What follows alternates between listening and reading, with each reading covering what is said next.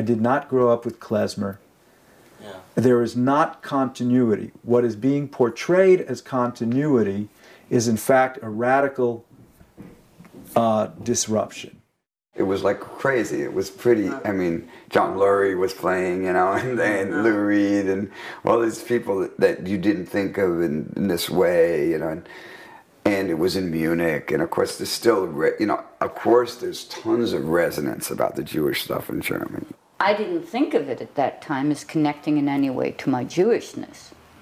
So, really, for me, it was that radical Jewish festival or that art project in Munich that unleashed this whole identification.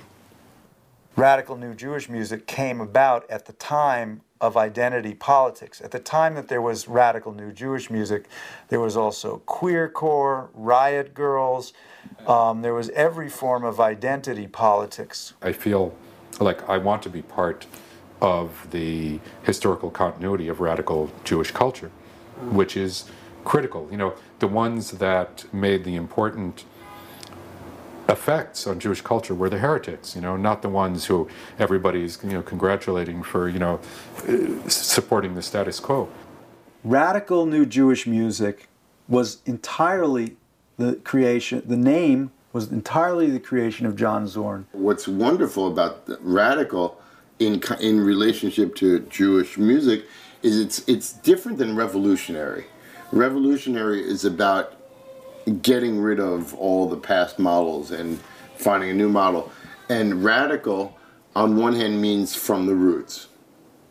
So the way it started was I started to take klezmer phrases like elements of design, like elements of language, and I would take them just like material, as though you were sampling them, except they were played by live players, and I would juxtapose them, and I would take them out of context, like say a couple of rhythms, because you know there's usually only a couple of drum beats. There's you know boom boom boom boom boom boom boom boom is one, and then there's boop bop boop boop bop boop Le son, klezmer, c'est plutôt la langue est baissée, plus... euh,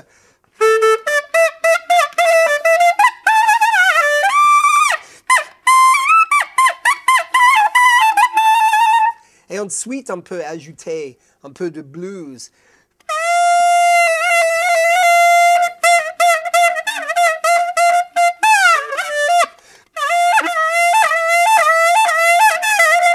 Mais, mais de garder aussi le, le son du klezmer. Et donc, c'est ça le, la danse que je fais.